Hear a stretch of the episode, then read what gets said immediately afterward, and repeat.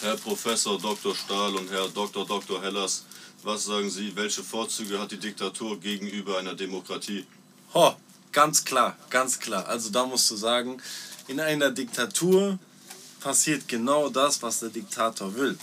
Bedeutet, wenn der Diktator ein gutes Herz hat, passiert nur Gutes. Wenn der Diktator ein Bastard ist, passiert nur Gutes auf seinen Nacken. Für seinen Nacken.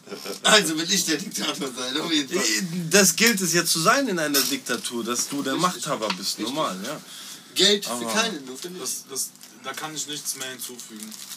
Was, So war, das Publikum hat bestätigt.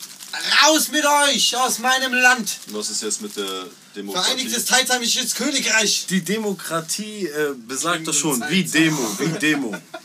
Du, du musst dagegen demonstrieren, weil die Demokratie einfach nur besagt, dass Idioten genauso viel Stimmrecht Ach haben so. wie Also also Leute, die die Hand heben und gebildet sagen, sind. nee, ich will nicht. Ich